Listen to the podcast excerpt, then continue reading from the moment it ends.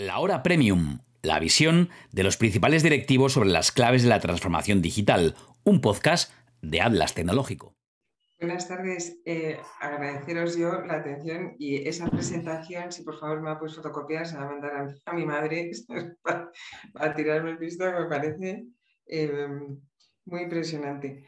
Mm, voy a compartir una presentación, como dice Pablo, lo que tenemos que, lo que tenemos hoy para ver, para que voy a intentar poner el chat por si, por si veo alguna pregunta que no se me, que no se me pase. Em, entonces, eh, lo que dice eh, Pablo es que efectivamente orquestadores y gemelos digitales es un tema que da para, pues para todo lo que le queramos dedicar prácticamente. Pero si yo le he dado un enfoque muy particular que tiene que ver con lo que, con que yo me dedico, que es al, tema de los procesos de alta variabilidad y comportamientos. Entonces, si queréis, vamos con ello. Eh, voy a empezar por definir, porque cuando se habla de orquestador y gemelos digitales, pues es como el paraíso, que todo el mundo habla, pero nadie sabemos qué hay dentro, aunque parece que mola. Entonces, un orquestador es la pieza de software que centraliza los intercambios en una arquitectura compuesta, es decir, en una arquitectura en la que hay varios otros elementos. La orquestación debería ser independiente de esos sistemas que se, que se conectan y agnóstica a cualquier sistema al que se conecte, es decir, que sea al canal o, o sensible al tiempo del contexto. Esto es una cosa que no sé muy bien si, si se parece a la idea que vosotros teníais de orquestación y si no, pues ya me, me paráis. Por otra parte, un gemelo digital en principio es un modelo representativo, es decir, que esta visión del digital twin tiene que ver con intentar comprender mm, de una forma aprehensible para un humano que lo mira eh, como un modelo de un producto complejo. Pues puede ser la turbina de un avión, puede ser las palas de un aerogenerador, puede ser las la fachada de un edificio, eh, que son los ejemplos que aquí se ponen, pero siempre el Digital Twin, además no sé por qué, siempre se pinta como una representación 3D en azul, que pues lo digital tiene siempre un, lado azul. Eh, sin embargo, veréis que en, lo que nosotros decimos, esta representación es un poco, es un poco estática, para empezar. Es decir, esto es una representación de un modelo quieto y luego se le puede ver moverse, pero no, no es una representación de comportamiento, que es a lo que, a lo que yo querría llevaros.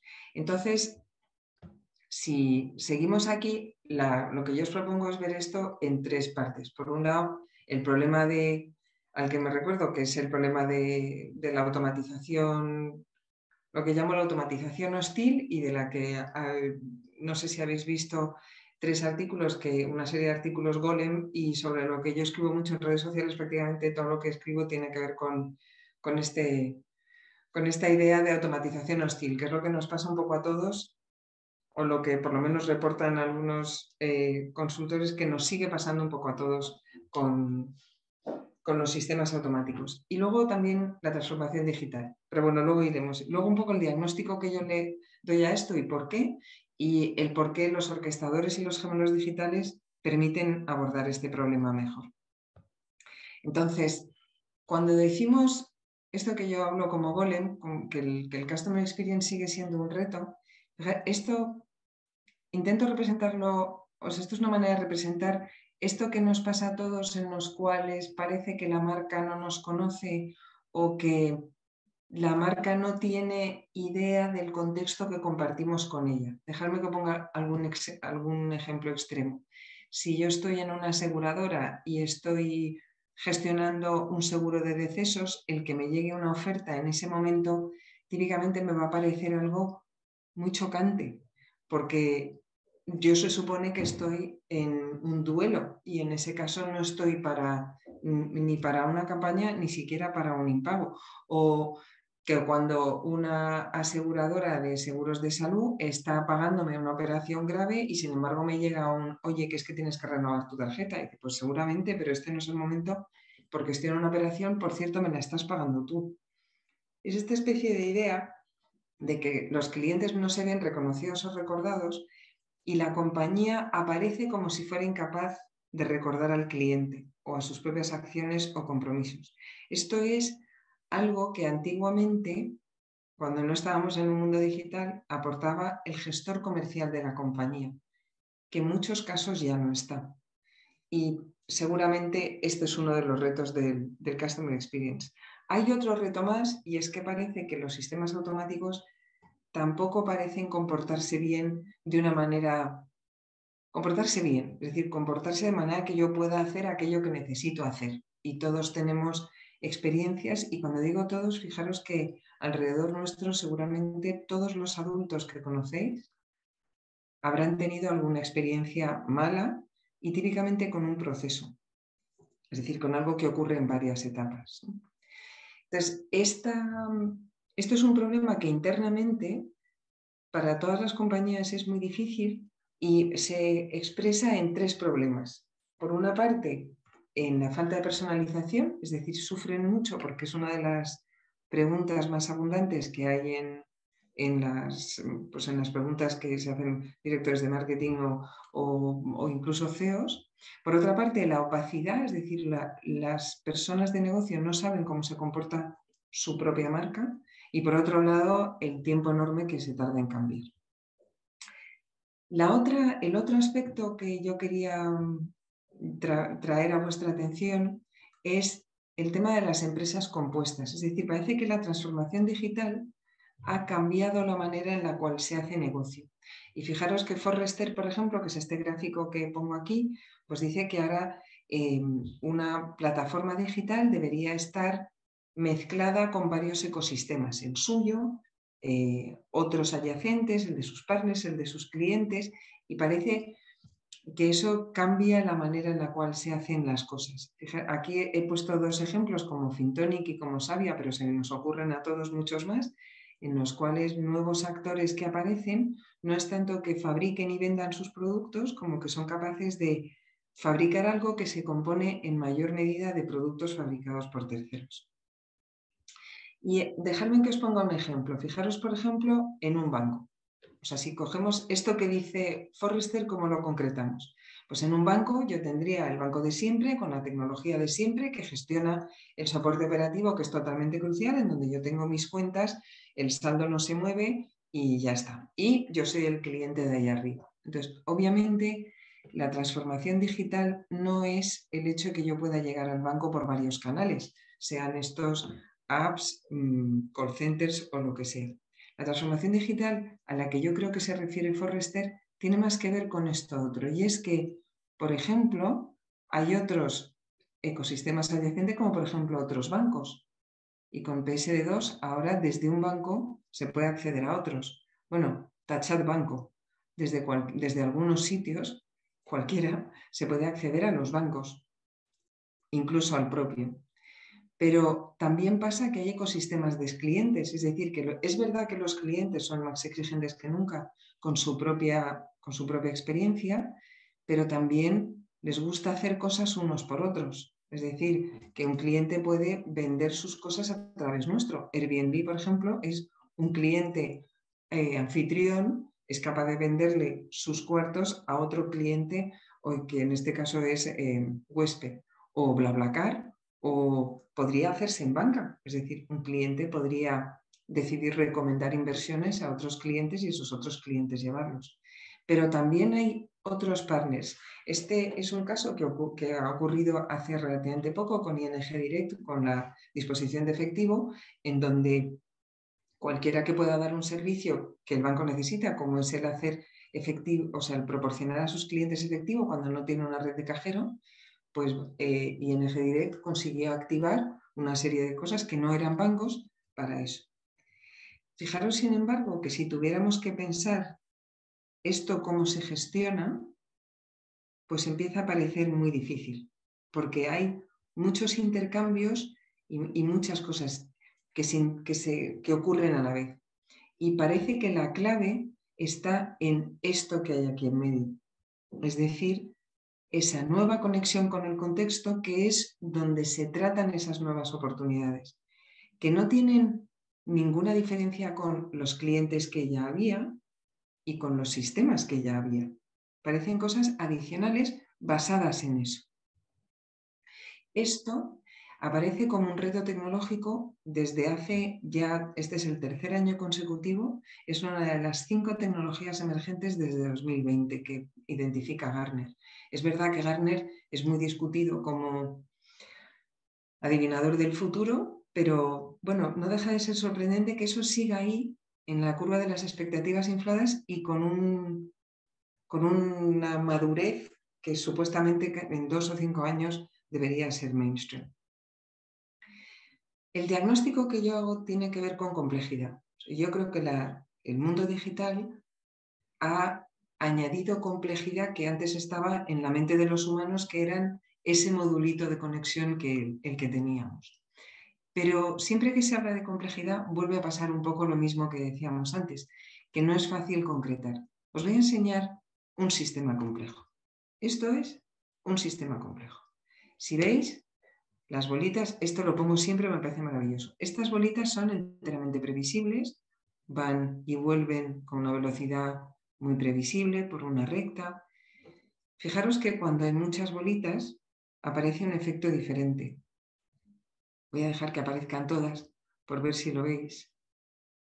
¿No? ¿No lo veis? Perdonad. Estas bolitas, me acabo de hacer yo a mí misma un, reventamiento porque no soy capaz de parar el vídeo.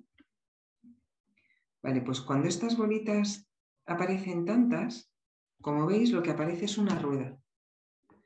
Bueno, pues esta rueda, esto que vemos aquí, es un sistema complejo. La rueda es lo que se llama un comportamiento emergente del sistema complejo. Se llama así porque es algo que aparece en otro nivel que el de sus componentes. Si os fijáis, cuando miráis las bolitas ya no veis la rueda y cuando miráis la rueda perdéis de vista las bolitas. Y eso que nosotros los humanos podemos saltar del nivel bolitas al nivel rueda con bastante facilidad. Los sistemas automáticos no saben. Los sistemas automáticos automatizan la rueda o automatizan las bolitas. Cuando intentan automatizarlo todo, la rueda no es realmente gestionable. Eh, esto en la teoría de sistemas complejos se llama un nivel de integración y la separación entre los niveles de integración es tan bestia que las ciencias que los atienden son diferentes. Fijaros, esto establece una jerarquía. Mirad, la jerarquía en la naturaleza pues sería esta, la de los átomos, las células, los tejidos, los órganos. Esto es una simplificación, obviamente, porque de los átomos hacia abajo hay muchas cosas y de los grupos hacia arriba hay muchas. Y en el mundo animal vuelve a pasar lo mismo. Fijaros que la ciencia que estudia las células no es lo mismo ni tiene nada que ver con la ciencia que estudia los átomos. Fijaros también que un átomo le da casi lo mismo estar en una de vuestras células o de las mías que estar en el Sol. El átomo de hidrógeno se va a comportar igual, pero sin embargo el que ocurre en el nivel de integración superior no tiene nada que ver. Otro aspecto que es interesante de recordar es que el enfoque de la ciencia tradicional está en ir profundizando como hacia abajo, si queréis, ¿no? Un poco como los niños cuando rompen su coche para ver qué hay dentro. O sea, si uno abre un tejido, aparecen células, si uno abre las células, aparecen moléculas, dentro de las moléculas hay átomos y así. De manera que ese es el enfoque de la ciencia, que es un enfoque analítico que también se llama reduccionista. Em, se tarda más en llegar al enfoque sistémico, que es el cómo se comportan los organismos entre sí, por ejemplo, cómo se comportan las células entre sí. Y de eso sabemos mucho menos. Eso es lo que se está hablando en este propio siglo. Fijaros que si bien en el caso de los organismos humanos, si en el siglo en el, hace 6.000 años se hablaba ya de prácticas médicas, la psiquiatría nació como tal en el siglo XIX, o sea que es un montón de años después. Fijaros también, y ya termino con esto, que en cada nivel de integración superior hay muchos menos elementos que en el de debajo. O sea, hay menos células que átomos. Cada célula tiene unos cuantos miles de átomos. Sin embargo, la variabilidad del nivel superior siempre es mucho más alto que el nivel inferior. Por ejemplo, átomos, como sabemos por la tabla periódica de elementos, hay 240 tipos, o por ahí, no me lo sé, pero en fin, algún centenar. Tipos diferentes de células hay muchísimos millones, ¿vale? Sin embargo, están compuestas con los mismos átomos. Es como si letras hay 27 y sin embargo palabras hay muchísimas más. El poder de la combinatoria se expresa ahí. Finalmente, me gustaría hacer una analogía con los sistemas sintéticos que conocemos. Con los sistemas sintéticos nosotros hemos creado transacciones, que son como las más... Lo más inmediato era tener ese menú en donde el usuario podía disparar transacciones. Luego han venido los procesos, en donde parece que somos capaces de hacer un sistema que hace varias cosas encadenadas en el tiempo. Y en este dibujito que he puesto aquí, esos procesos normalmente he puesto seres humanos porque si algo va mal, pues hay un ser humano que se ocupa. Esto podríamos igualarlo a los procesos internos que tenemos, por ejemplo, en nuestro cuerpo. ¿no? Y podrían ser los procesos internos de las compañías, como pagar una nómina, pasar a producción un sistema, em, hacer una aprobación de sistema de riesgos, lo que se quiera. Pero luego hay dos niveles más que son los journeys o lo que se llaman pasillos de cliente, en donde ya son interactivos con el cliente. Y he cogido al cliente como un ejemplo. Esto podría ser, fijaros, en, volver en vuestra mente a lo que pintaba antes, cualquier elemento del ecosistema. Esto es lo mismo que, yo, que hace Amazon con sus vendedores, o que hace Airbnb con sus clientes, o que hacemos todos con nuestros empleados. Y luego finalmente está la relación, es decir, toda la gestión de la relación entre la marca y su cliente, por ejemplo, pero entre el, empleador y su, y su, empleado también. Por coger un, hacer un símil en, los, en, en nuestro cuerpo, podríamos decir que una transacción es como trago yo una cosa, un proceso podría ser como digiero yo algo, un journey es el equivalente a una comida que comparta con alguno de vosotros, en donde la digestión va a ser la misma, pero la comida no. Y la relación total es la relación que yo pueda mantener, por ejemplo, con Pablo que me ha presentado. Son niveles completamente distintos. Lo gracioso es que para nosotros humanos, tanto los journeys como las relaciones forman parte de lo que consideramos intencional. Es decir, nosotros establecemos una interacción y le cedemos una intención al de enfrente.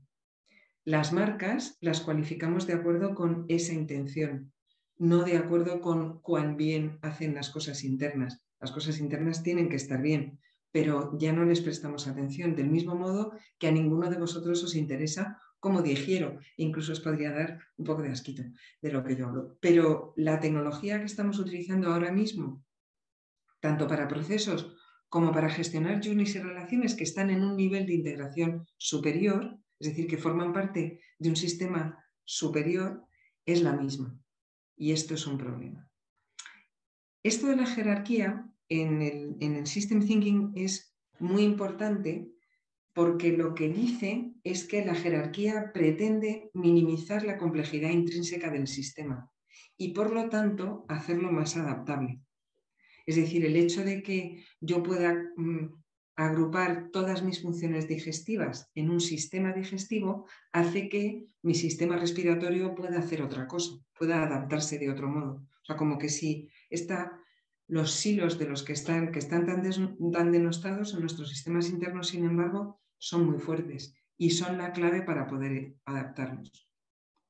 Los subsistemas, el único propósito de los subsistemas en la jerarquía de sistemas complejos es minimizar el intercambio de información entre ellos, de manera que dentro de un subsistema la información haya mucho más intercambio que por fuera. Y hay modelos que permiten detectar esto y minimizarlo, porque en el momento, y esto es una representación de un modelo, porque fijaros que toda relación que tenga cada componente con los demás hace que el cambio sea más difícil. En nuestro coche, por ejemplo, la única manera que yo tengo de conducir mi coche es porque todo lo que hace mi coche por debajo está de alguna manera sintetizado en lo que aparece en mi compilador, en mi, perdón, en mi, en mi salpicadero, y hay un volante y tres pedales. Si fuera algo más complicado que eso, yo no lo podría conducir. Y ni se me ocurre abrir el capó de mi coche. Pero además de eso, cuando yo, eh, yo no, pero cuando encargo que lo hagan, es muy posible que haya cosas en mi coche que yo pueda cambiar sin necesidad de llamar a nadie más. Por ejemplo, una rueda. Bueno, eso ya, sí, eso. Pero en fin, alguno de vosotros es capaz de cambiar una rueda sola. No tengo que volverme a pensar todo el coche para cambiar una rueda, ¿vale? Porque está muy centralizado o muy encapsulado en los intercambios de información de la rueda con el resto de coche, que es a partir del eje de la rueda. Entonces, eh, en nuestros sistemas artificiales, de algún modo esto es lo, mm, podríamos reproducir esa especie de evolución que han tenido los sistemas en la naturaleza. de siempre hemos tenido un core que antes los usuarios estaban desde la eh, siempre hemos tenido dashboards, siempre hemos tenido esos internos que en un caso eran manuales y dentro de esos cores en donde necesito un humano para que se lo mire, hay un CRM, perdonar la marca que no es la mía, ni nada semejante, y me sabrán perdonar. Ahí cabría cualquier, cualquier otra, como os imaginéis. Esto sería un CRM. Es decir, que los juries no están en ese nivel, están en un nivel superior. Lo que esto quiere decir es que si los journeys están en alguno de los sistemas internos, acabo de subir al sistema interno de categoría lo he, lo he conectado con todos los demás. Y cabe la posibilidad de que lo esté sacando de su liga, porque cada sistema interno se va a tener que conectar con todos los demás. Fijaros que la complejidad crece al cuadrado del número de los componentes, ¿vale? Porque todo se conecta con todo, que es el famoso problema de integración. En el caso de la relación, que es la relación global de la marca con un cliente, tiene muchas más cosas. Además, tiene que recordar en qué anda este cliente hoy, pero además en qué ha andado en el tiempo sin que se tenga que asomar una persona a mirárselo. Es decir, que no es suficiente con las cosas del CRM porque si, si yo entro en una app, el app debería comportarse distinto si yo estoy ahora mismo en una operación o no. Y esa es la dificultad de la cual se habla cuando se habla de personalización. Fijaros, cuando hablamos de un comportamiento emergente, decimos yo puedo ser cliente de alguien y tener a la vez dos journeys. Una cancelación, un deceso, una operación a, corazón abierto y una mm, renovación, por ejemplo. Cada uno de ellos típicamente es un proceso, pero la conexión entre esos procesos, no de la interacción de mí ahora mismo que estoy en el website, sino la interacción de mí offline, ¿vale? Esa no está en ninguna parte, pero si la viéramos en el tiempo, tendría esta pinta de episodios. ¿Veis? En donde yo tengo un episodio que durante toda esta semana pues he estado con una cancelación, pero la renovación que empieza ahora pues termina dentro de un tiempo y a lo mejor, fíjate, si lo viéramos en el año nos damos cuenta que cancelaciones es que tengo como varias o lo que sea y a lo mejor querremos actuar distinto de acuerdo con esto porque esto es un comportamiento emergente, esto, es un, esto sería donde se gestiona toda la relación. Pues ahora mismo los servicios compuestos se están tratando como una colección de cosas. O sea, yo tengo, por un lado, mm, las renovaciones, por otro lado, el onboarding, por otro lado, la financiación. Y típicamente estos son procesos que ya nos cuesta mucho gestionar a cada uno de ellos, pero yo no sabría dónde ver dónde coinciden así. Y por lo tanto, cabe la posibilidad de que si coinciden en el tiempo necesite gestionarlos. Y cabe la posibilidad de que no, no en todas las industrias ocurre. Por ejemplo, en Amazon, en Amazon yo tengo una colección de compras, pero es, en mi cabeza incluso, yo no tengo una relación con Amazon tan intensa como la que tengo con mi compañía de telecomunicaciones, en las cuales yo tengo una línea durante mucho tiempo y de la que tengo una línea además ocurren cosas. En ese caso ya no es una colección de cosas, en ese caso ya nace un comportamiento emergente y necesita una gestión agregada. Por lo que os enseñaba antes, si yo quiero gestionar la rueda en distinto sitio que las bolitas, tengo que poder hacerlo en distinto sitio. Desde las bolitas no puedo hacer la gestión agregada por mucho que tenga unas bolitas llenas de código. Vamos, puedo intentarlo, se van a llenar de código y al final va a ser muy difícil.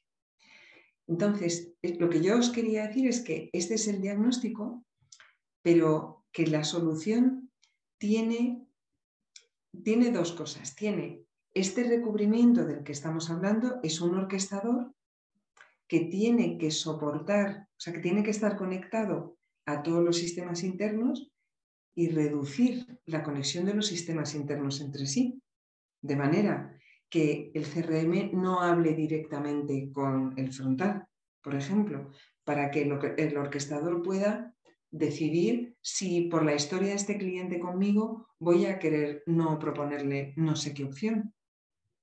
O si como tienes más de siete renovaciones en curso, voy a coger todos esos mails de renovación y los voy a agrupar en un solo mail que te va a llegar una vez a la semana.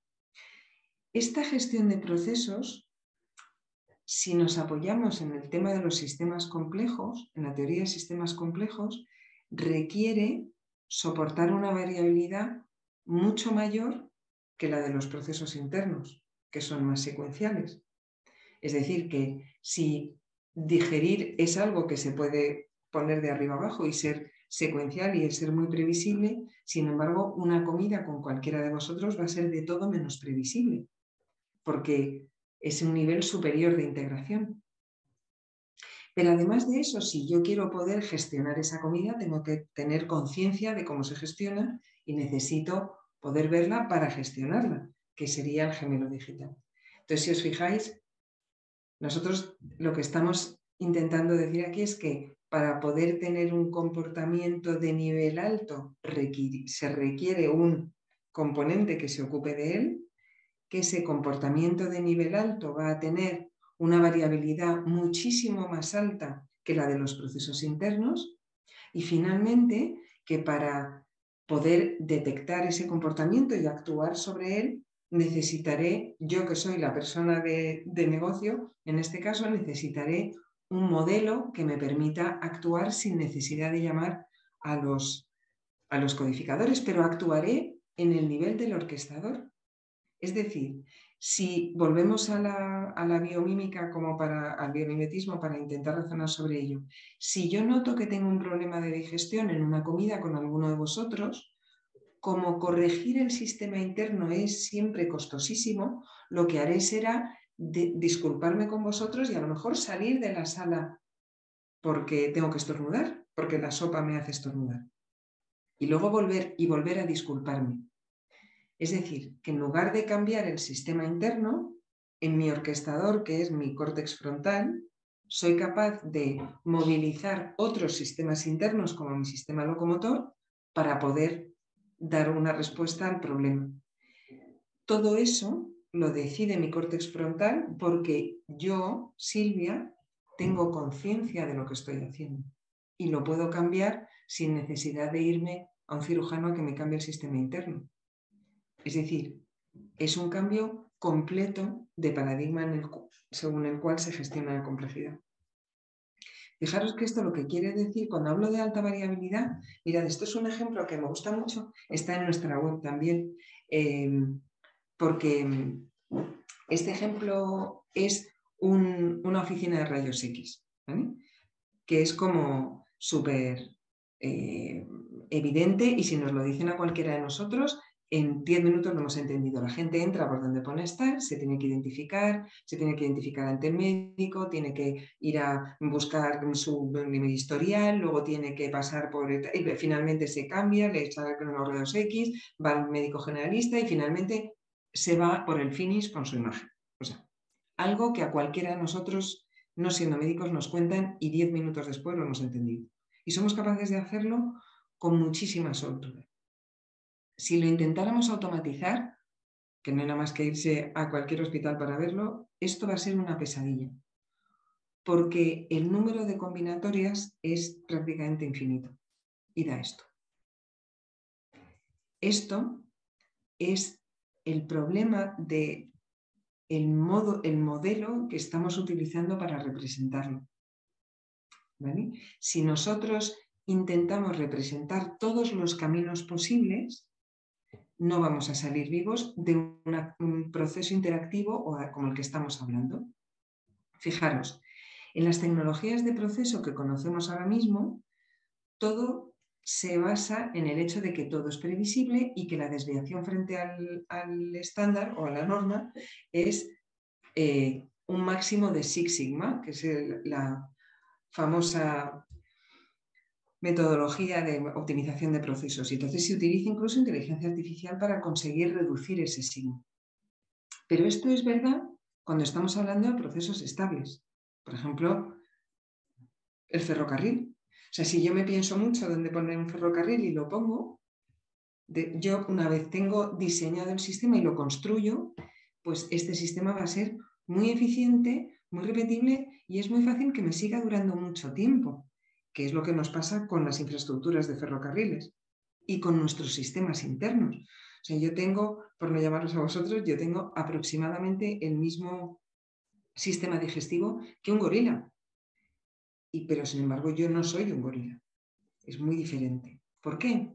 Pues porque la diferencia está en cómo me adapto yo al entorno. Es decir, ¿os acordáis del dibujo aquel de Forrester? Ese módulo de medio es un módulo adaptativo. Y fijaros, ¿qué pasa cuando hay que adaptarse? Pues los viajes no se parecen al ferrocarril.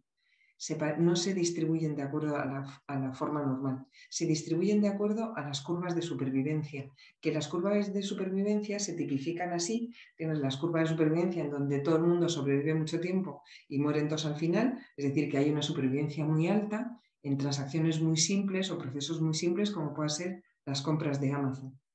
Y la horrible, que es la de tipo 3, es donde la gente tiende a morirse antes y hay muy poca gente que llega a longeva, como es el caso de las hipotecas, que tienen, en el mejor de los casos, una conversión del, 10%. Eh, fijaros que la tecnología en ese caso no puede parecerse mucho y además, fijaros que en las curvas de supervivencia uno no puede gestionar de qué tipo de curva estamos hablando uno torea en esa plaza. O sea, si uno, me gusta coger una eh, equivalencia que es la de la navegación. Si uno está navegando en Baleares en julio, pues lo más fácil es que a uno mm, el mar esté bien, el tiempo esté bien y sea una cosa de tipo 1. Si uno está atravesando en el mismo julio Tierra de Fuego, pues es muy fácil que sea una pesadilla horrorosa porque el entorno es distinto. Y el entorno manda tanto que por mucho que un barco haya mm, pintado una raya entre Menorca y Barcelona, por esa raya no va nadie nunca. Porque todo el rato la tecnología de la navegación consiste en ver dónde estamos y ajustar el trayecto al objetivo fijado. Es decir, que una cosa es el rumbo que se traza y otra cosa es la singladura. En el ferrocarril es igual la tecnología fundamental del ferrocarril consiste en poner bien los, raíles al principio. La tecnología fundamental del barco está en la observación y el ajuste. Porque si estos son minaretes, esto es Argel y me da lo mismo la inteligencia artificial que diga que nunca nadie va a Argel. Hoy ha caído la del pulpo, yo me he despistado y estamos en Argel. Y yo lo que quería era ir a, Barcelona. Entonces, todo el éxito del sistema consiste en su capacidad de adaptarse en nuestro cuerpo conviven las dos cosas. Nuestros sistemas internos son sistemas estables, todo nuestro módulo frontal es un sistema adaptativo, que es el responsable de nuestra capacidad de gestión de la complejidad social. Entonces, claro, esto lo que dice es que no es lo mismo gestionar un proceso como un modelo lineal del proceso industrial, en donde momento ferrocarril, yo lo trazo y ya está, que lo que son los procesos caracterizados en donde cada caso hay que mirárselo. Y los procesos caracterizados podrían ser la relación de cada uno de nosotros con su madre, su padre o su hijo. Es decir, que es uno y solo es uno y solo lo podemos atender nosotros. Pero hay una cosa entre medias que es una cosa de alta casuística, de recorrido no previsible, pero que no requiere una cosa de uno en uno, o sea, para nosotros todos los bancos son lo mismo. Y para un banco todos sus clientes son lo mismo. Otra cosa es que con cada uno de ellos haya que hacer lo que a ese le toque. Pero no son cosas difíciles, solo son de alta casuística, que es el ejemplo que os ponía antes de la, de la oficina de rayos X. Entonces, en el momento en que subimos en la complejidad del sistema, requerimos ser capaces de atender la alta casuística. De manera que, en realidad, ¿os acordáis que decíamos que necesitamos orquestadores, necesitamos gestionar comportamientos organizados en jerarquías, pero también necesitamos el gemelo digital. ¿Por qué? Porque necesitamos ser conscientes de qué hacemos y qué nos pasa. Es decir, que esto, por ejemplo, es un mapa en 2D de cómo son los procesos. ¿vale? Podría ser un modelo de FEDI.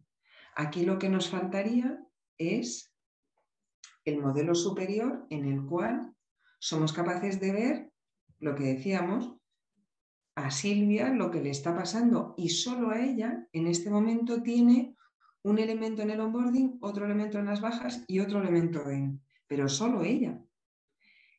Esto se parece muchísimo al orientado objeto, pero alguien de negocio tiene que ser capaz de ver esto. Entonces, la persona de negocio que lleva la parte de altísimo nivel solo verá el gráfico de la izquierda, que es como yo conduzco mi coche. La persona de negocio que se ocupa de un área especialista solo se fijará en la parte de abajo.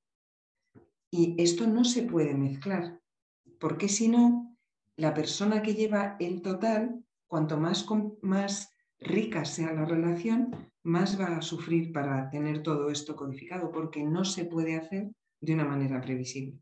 Esto es muy parecido a la discusión que teníamos del orientado a objeto en, tiempos de, la aparición de la web. Y eh, fijaros que ahí lo que decimos es que el modulito azul, en eso que ha aparecido arriba a la derecha, ese modulito azul del comportamiento emergente es cómo se gestiona la parte de la izquierda, el total. El total no puede intervenir en nada de lo de abajo, igual que mis modales no tienen nada que ver con cómo yo digiero. Solo mis modales lo que hacen es hacerlo gestionar o digamos agradable para vosotros cuando estamos en una relación. Pero la parte interna es la parte interna. ¿Veis? Son dos estratos de complejidad diferentes. Ahora, si yo soy alguien de negocio y lo estoy mirando, pues, y tengo la capacidad de conducir mi coche, yo necesito poder ver esto y poder gestionarlo de manera que el modelo de procesos que da lugar a ese comportamiento tiene que ser visible. De algún modo esto es parecido a la hoja Excel, porque fijaros, dejadme que vuelva para atrás. Si cualquiera de nosotros, para comprender cómo funciona un proceso, tiene que llamar al especialista de proceso, ya no es capaz de gestionarlo directamente. Luego ya no es capaz de gestionarlo rápido. ¿Veis lo que quiero decir? Entonces, este proceso lo que nos dice es, oye, mira, las bajas cancelaciones están funcionando así y su ciclo de vida es este. Y si lo quieres cambiar, puedes. Lo que pasa es que para esto no solo hace falta mostrar el modelo de procesos, hace falta ver el comportamiento de qué le está pasando a este cliente, pero no solo qué le está pasando a este cliente, porque cada cliente es una excepción. En los modelos de alta complejidad se produce un efecto que se llama el de Ana Karenina y es que cada uno tiene su propia historia. Se llama así por la primera frase de la novela de Tolstoy, que dice que Todas las familias felices lo son de la misma manera y las familias infelices cada una lo es a la suya, porque todo tiene que ir bien. Pero en el momento en que tenemos un cliente al que no le va bien, pues le ocurren cosas que son diferentes de las de los demás. Esto lo que requiere es que tú no te puedes mirar tus N mil clientes de uno en uno. Tienes que mirar el comportamiento del sistema. Fijaros, esto es la a lo largo de etapas cogidas en el tiempo, cómo están todos los ciclos de vida de clientes. Esto es el, cómo medimos la relación, la salud de la relación de los clientes con una marca. Esto es un, caso real. Y lo que vemos es que aquí es donde se pueden observar las tendencias. No solo te tiene que llamar eh, tu primo a decirte, macho, es que no consigo darme de baja de... No, es que tú debes ser capaz de ver que hay aquí una tendencia que, fíjate, parece que somos capaces de detectar qué modal mío, qué cosa mía estoy estropeando. Y a lo mejor es que a todo señor que tiene más de cinco contratos conmigo, le pego una frase cuando se trata de renovarlos que le mando 100 SMS en el mismo mes. Y a lo mejor les pasa eso. Esto ya lo tendré que mirar con data, pero lo importante es que yo tenga la conciencia de esto y que luego tenga dónde llevar la diferencia a cabo. Fijaros, mi padre cuando ya era muy mayor y tenía un problema de su córtex frontal, tenía demencia senil, sus intenciones no las conseguía llevar a la práctica. Y no era consciente de cuándo no se comportaba de acuerdo con, con sus intenciones. Necesitamos un gemelo digital. El gemelo digital es lo que nos aporta la conciencia de nuestro comportamiento, que luego podremos cambiar. Hay aquí una pregunta, perdonar, que no la había visto, que a lo mejor queréis hacer en, voz alta o preferís que la lea yo.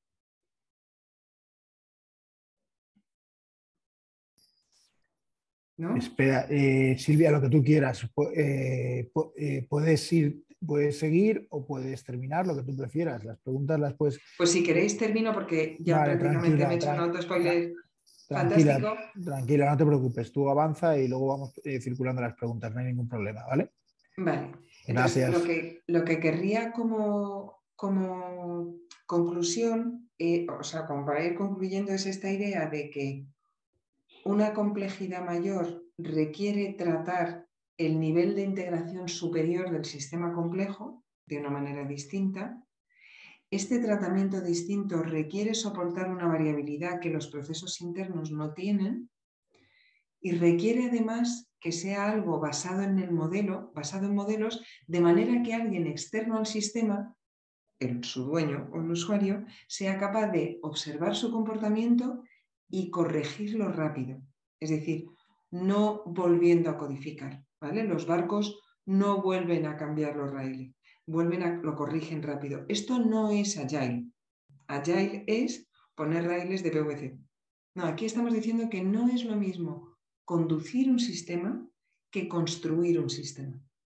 Entonces, eh, en ese sentido, lo último ya, acordaros que la inteligencia, que es el borde de la disrupción, es cuando esto se consigue, es la habilidad para adaptar al cambio. Es decir, que parece que en alguna parte alguien tiene que tener los mandos de ese avión. Y para eso, ese modelado, esa metodología de modelo debe ser comprensible y debe estar expuesta. Entonces, esa es la, lo que los de Garner llaman el, complexity thinking o el composite thinking, que, que tiene más de metodología y de aproximación que de instrumento. Si luego tenéis curiosidad por ver con qué software se puede hacer esto o no, siempre podemos hablar. Y ya está. Yo ya estoy. Pues ha sido súper interesante. Eh, Silvia, muchísimas gracias. A mí me tienes enganchado con el tema y reflexionando. Creo, no sé si me he quedado reflexionando sobre la segunda o la tercera slide, pero me iba, cada, vez, se me iba, cada vez se me iba complicando más la, gestión de la situación porque iba reflexionando sobre todo lo que ibas diciendo. Te traslado una primera pregunta de, bueno, felicidades, eso ¿eh? súper interesante. Y te la, la primera que nos plantea Eugenio. Eh, mi pregunta es, si ya es complicado orquestar los componentes dentro de una organización, ¿cómo conseguirlo en procesos de colaboración en los que intervienen varias organizaciones con varias culturas? ¿Dispondremos de estándares compartidos? Vamos a ver. Em, la pregunta es súper buena eh, porque eso es lo que nos sale a todos intuitivamente. si yo ya tengo un problema en el, en el nivel 1, ¿qué me estás hablando del nivel 2? Lo que decimos es que el nivel 2 es independiente del nivel 1 y seguramente mucho más simple. Me voy a explicar. El cómo se gestiona mi relación contigo, Pablo, en esta conversación es mucho más simple de comprender que cómo respiramos, digerimos, envejecemos. Los procesos internos son siempre más complicados. De hecho, nuestra relación con nuestros bancos no sabe nada de lo que les pasa dentro de los bancos. Nosotros como seres humanos gestionamos perfectamente nuestro comportamiento, bueno, según y quién, pero no, no, gestionamos nada de lo de dentro. Cuando hablo que son niveles de integración distintos, lo que estoy diciendo es que el que sabe cómo comportarse no tiene ni idea de todo lo que ocurre dentro de sí. Lo único que le llega de todo lo que ocurre dentro de sí es si todo va bien, ¿ok? Y si tiene alguna urgencia o algún problema, le llega como una especie de alarma. O sea, yo puedo tener sensación de que tengo que, tengo náuseas y tengo que vomitar ahora mismo, no me va a llegar nada más. O sea, es mucho más simple. En el momento en que consigues separar los niveles de integración, terminas con la pregunta de Eugenio, en realidad. Porque tú no vas a compartir, yo no comparto contigo los estándares de cómo digerimos. De hecho, cabe la posibilidad de que tú tengas un estómago biónico, que me da igual. ¿Vale? El cómo conduzco yo mi coche no tiene nada que ver con que si es diésel o qué sé yo. Y el cómo conduzco frente a ti, es decir, el tráfico, no tiene nada que ver con qué hay dentro de los coches. O sea que no, yo creo que no hacen falta estándares compartidos. Hace falta solo la comunicación. Fijaros que en Internet nos da casi igual que estemos hablando desde un Mac que desde un Windows. De, hecho, mi, visión de todo esto es que justo cuando has puesto el, del cuerpo humano, a mí me parece, el cuerpo humano me parece la, pasada. Mm, yo desmitifico mucho la complejidad y, siento mm, eh, tener esta posición. ¿eh? ¿eh? y esto es una discusión, una conversación que tengo muchas veces con, eh, con, con, Javier González Recuenco. digo, complejidad, complejidad. tú lo has dicho, o sea, creo que la tecnología por sí misma tanto en las organizaciones como en las relaciones humanas, resuelve a día de hoy cientos de miles de cosas y al final lo que termina siendo complejo son las propias relaciones humanas. Eh, eh, la propia relación entre las personas. Mucho en una organización, como estaba diciendo Eugenio en su pregunta, muchas veces eh, tenemos, mm, estamos digitalizando toda la compañía, tenemos determinadas cosas que permiten compartir información, estamos mm, haciendo muchísimas cosas que hacemos bien desde el punto de vista organizativo, o sea, cada vez somos más potentes desde el punto de vista organizativo y sin embargo la parte soft de las relaciones humanas dentro de las organizaciones es lo que puede poner en jaque una organización, incluso la cultura o una empresa. Entonces, eh, para mí la complejidad, eh, eh, lo digo desde el punto de vista de la, gestión de, las, de la información. Tú estabas poniendo este, has puesto algunos ejemplos de, cosas a resolver. Eh, por ejemplo, el tema, de la, el, tema del, centro sanitario de, las radiografías. ¿no? pues creo, para mí es mucho más fácil resolver eso. O sea, no, no, no digo que sea fácil, pero como problema es más fácil resolver eso que, la atención de, que, la, que la atención de un médico con una persona que le da soporte en, la radiografía sea la correcta o que la, o que la atención hacia el usuario que entra por la puerta sea la adecuada. O sea, creo que yo cada vez veo, creo que la tecnología eh, cada vez es más potente y la resolución de problemas cada vez es más amplio, y sin embargo los problemas de relacionales desde el punto de vista de las personas mm, cada vez es más, grande. déjame, que, déjame que te interrumpa. Vale. Eh, el, problema es que hablamos, usamos la misma palabra para cosas diferentes. Vale. Entonces, lo, vamos a hacerlo top-down, que mola más. Lo único que a ti te importa es la relación con los demás agentes intencionales de la sociedad. ¿Vale? Y puede pasar que la situación en la que vivas de tu contexto, es decir, para un tío que viva en Kiev, pues ahora mismo eso tiene su tomate, eh, sin duda. Pero luego, eh, aparte de las situaciones, en términos a lo que tú llevas, si quieres, lo que, lo que tú puedes gestionar, están las relaciones con los diversos actores con los que te encuentras. ¿No? Tú no te das de bofetadas con un roble porque mm, no le asocias ninguna maldad y simplemente le, lo esquivas y ya está. Entonces, lo que tú dices es cierto. Es lo único importante para ti en la relación con los agentes intencionales. Entonces, la primera es que ahora mismo para ti, según qué marcas, son agentes intencionales, lo que yo llamo los golem famosos, que son aparentemente, además de, de poderosos, malos y nocivos. ¿Vale? Porque todos los adultos, es que esta frase a mí me, me flipa, todos los adultos hemos sufrido a manos de ellos, pero lo que es peor, ahora mismo, en muchos casos, no nos queda otra que acudir a un, sistema automático, porque no podemos llegar a un humano. La seguridad social no se puede llegar a un humano sin pasar por un sistema automático. ¿A qué está mal? ¿A qué no puedes? Pues te aguantas, ¿vale? Esa es una, que es lo que, lo que se ejemplifica en el tema de los, de los seniors en banca. Esa es una. La segunda es, si tú has diseñado la relación, o sea, los procesos relacionales, con la misma tecnología que has diseñado los trenes, tus procesos relacionales meten una fricción en el mundo tan bestia que, la, que aburren a todo el mundo. Un ejemplo. Si tú no obligas a... El otro día llamé a un banco para hacer un reajuste. Me leyó cuatro veces porque había, yo tengo cuatro operaciones con ese banco y tuve que hacer cuatro reajustes. Me leyó cuatro veces el disclaimer. Cuatro. Estuvimos un cuarto de hora al teléfono del cual 60% del tiempo era repitiendo la misma cosa.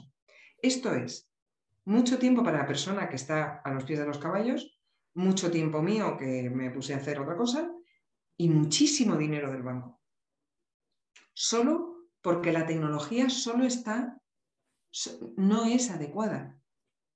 siendo tu análisis del problema correcto, la tecnología ahora mismo no está, nos falta un gradito de madurez. Igual que cuando tú intentabas hacer websites con COBOL, que se ha intentado, pues te, arruinabas en escribir COBOL. O sea, la tecnología en sí no es solo cacharritos nuevos en el caso de las células, las células de las más resistentes del mundo animal son las esponjas. Las metes en una turmis y salen vivas. Ya, pues en términos relacionales no tienen mucha mano. Nosotros tenemos exactamente la misma tecnología que los gorilas. Lo que somos diferentes es solo una cosa que está aquí, muy pequeñita, por cierto. Para nosotros ahora mismo, cuando se habla de tecnología, se habla de tecnología de ámbito exclusivamente interno. Es decir, a mí qué más me da que mi banco esté en cloud o no. Me da igual. Lo que yo digo es, mi banco debería poder cumplir conmigo en una manera esperable. Debería no mandarme mensajes, ¿vale? El señor de mi banco que tiene toda la intención de hacerlo bien, si hay el que lo quiere hacer mal, ya mm, apague, vámonos. Pero ese que lo quiere hacer bien, que los hay a montones, que lo quiere hacer bien y que tiene un presupuestazo, ¿cómo es posible? Pero cuando digo banco, digo telco, digo seguros, digo mm, eh, seguridad social, lo que queramos. ¿Por qué no puede hacerlo bien? Pues claramente es un problema estructural. O sea, no es hacer más tecnología ni más complicada. Es, fíjate, reconocer solo esa distinción. Porque tu coche tú lo conduces igual, que sea diésel que que sea eléctrico. Exactamente igual. A ti no te afecta. Pues a eso me refiero. Bueno, pues ese punto de vamos a hacer una tecnología para que el tío de negocio pueda conducir sus sistemas, no está. No está. Tiene que llamar al del taller para todo. Oye, que no, que es que no me voy a ir. Y entonces dices, no, me, voy a ir en coche a Aranjuez con el viento en el pelo. Y dices, bueno, pues entonces te voy a dar un coche de un depósito de un litro y sin, y sin techo. ¿no? Porque me puedo ir a Oslo también. Entonces, o sea, hay una labor interna que no tiene que ver con, cómo yo conduzco, pero yo puedo, debo poder decidir irme a juez o a Oslo sin tocar mi coche. Eso no es, pero está en un nivel superior, ¿vale? Obviamente yo no puedo cambiar el que mi motor sea diésel o no yo solita de camino, pero el donde conduzco sí, porque es otro nivel, ¿vale? En los sistemas informáticos eso no está. Y todo el mundo parte de la base que no puede estar. Estamos viviendo, esto pasa siempre que hay una disrupción en tecnología, se da por eso. Acordaros, hay un ejemplo, como estamos con esto del biomimetismo, el doctor que dijo que había que lavarse las manos antes de atender los partos, eh, los partos en, hospitales se morían una de cada tres y las suyas se morían una de cada veinte. Y aún así le echaron del colegio de médicos. Y no tenía nada que ver con la profesionalidad del señor, tenía que ver con que se tenían que lavar las manos porque venían del amor. Que es una cosa que no tiene que ver, no es la tecnología, son los modales. Y no, no tenemos dónde hacerlo. O sea, si a ti te quitáramos ahora mismo tu corte cerebral, tendrías demencia. Bueno, eh, yo cada día estoy peor, no sé cómo. Bueno, además, eh, nuestro corte cerebral se degrada con él. Sí, sí, o sea, no sé, lo mío, eso es otra de las cosas que pienso, que reflexiono mucho sobre, sobre qué faena, ¿no? Yo justo cuando vas acumulando experiencia, eh, acumulas experiencia, pero sin embargo vas perdiendo otras capacidades que, o sea, la vida es así, tienes, yo creo que tienes una oportunidad, ¿no? Eh, para aprovecharla y, y, no siempre tienes eh, las capacidades igual de desarrolladas y eso es una limitación y la tecnología ahí sí que ayuda bastante, porque la tecnología te permite poder disfrutar de determinadas cosas en, en, todo momento de tu vida, incluso hacerte más capaz de momentos más avanzados. Silvia, ha sido una maravilla. Se nos ha agotado el tiempo, eh, pero lo que sí que queda claro es que quedan muchos temas por, analizar. Entonces habrá que ver de qué manera podemos ir sacando todos estos temas porque yo creo que la complejidad requiere mm, de mucha más pedagogía. No, es, no, hay, no hay una cultura en torno a la complejidad y desde luego esa cultura no se resuelve en dos minutos. Y estoy convencido que toda la gente que nos escucha eh, estará encantado de que volvamos a tener otra sesión de estas características. O sea, que estás invitada a que, a que, a que vayamos poco a poco despiezando este, este tema y poder ir analizándolo en otras horas premium. A vuestra disposición siempre. Bueno, si me dejas para despedir la sesión, os voy a compartir, que espero poder hacerlo bien, eh, la presentación de, que teníamos antes de los orquestadores y eh, explicaros que el siguiente, la siguiente será con, sesión será con Roberto Martín, que agradecemos también que ha estado conectado en la sesión. Yo creo que para, para ir calentando motores y, haciéndose una idea de cómo, de cómo va todo esto, que seguro que te referenciará y hablaremos de cómo monetizar los datos de tu empresa. Yo creo que es otro de los ámbitos o de los focos muy, muy interesantes. Aprovecho para daros una, exclusiva en esta sesión de, hora premium para todos vosotros. Eh, una de las cosas que hemos planificado en, en, Atlas Tecnológico es eh, tener presencialidad y empezar a vernos las caras todos en, en algún sitio y, con la creatividad que le caracteriza a Eugenio Mayol definimos lo que son los eventos eh, Collaborate y el primer Collaborate, porque queremos que, creemos que todo lo que hay en torno a Atlas es colaboración. El primer evento Collaborate va a realizarse en Valladolid el día 22, el miércoles 22 de junio, muy prontito, y el día 21 por la tarde tendremos un encuentro, toda la comunidad FOMALUMNI de profesores y alumnos de nuestros másters, y será por la tarde. Y luego el 22 tendremos un encuentro entero de Collaborate. Os lo digo para que podáis, los que habéis estado aquí, podáis tener información privilegiada, pero muy pronto lo, lo iréis analizando. Como siempre, deciros que en mi zona premium podéis ver todas las sesiones y podréis disfrutar de esta y de todas las demás. Hoy hemos tenido la de Silvia, está Roberto, luego vendrá Luis Ignacio y seguiremos avanzando eh, con, con todos los eventos que tenemos por delante. Pues muchísimas gracias a todos. Dejo de compartir. Silvia, ha sido un placer y gracias por todo. A vosotros. Hasta la próxima. Un abrazo. Gracias, Silvia.